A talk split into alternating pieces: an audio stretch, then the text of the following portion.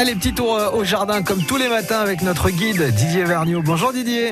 Bonjour Emmanuel, bonjour à vous tous. Aujourd'hui, on parle de la prêle des champs. Oui, la prêle des champs. Alors attention, hein, euh, la prêle des champs, vous allez la trouver aux abords des rivières, dans les fossés, aux abords des, étangs. Hein. C'est la, la seule espèce utile euh, qui s'appelle l'Equisetum arvensis, ou la prêle des champs bien sûr, riche en silice, qui, euh, prévient des maladies, fongiques et favorise l'assimilation du calcium.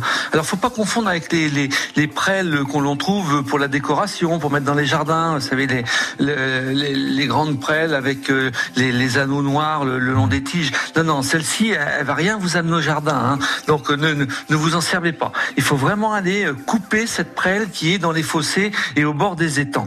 Alors ouais. bon, bien sûr, le, le jardinier euh, euh qui cultive des tomates comme les variétés sensibles au cul noir, hein, on appelle ça, enfin les, les tomates, les tomates des Andes, la, la cœur de bœuf, les prunes noires, la rose de Berne, tout ça, ce sont des variétés qui sont sensibles à la maladie eh bien, euh, vous, vous être très inspiré de mettre 10% de prêle mélangé un petit peu avec de consoude dans un arrosoir.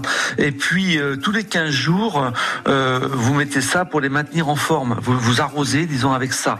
Hein, vous pouvez faire une décoction aussi. C'est-à-dire, vous mettez votre prêle dans de l'eau, dans de l'eau de pluie de préférence pendant une dizaine de jours et vous laissez macérer tout ça, vous filtrez et vous arrosez avec ça.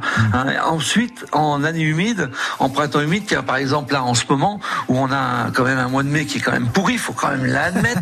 hein, les, les, tomates risquent d'être malades.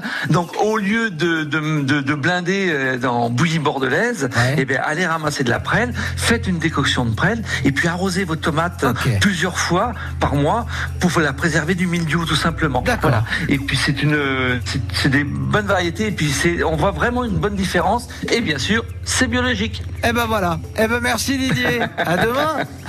à demain, bonne journée. France Bleu, France Bleu Poitou.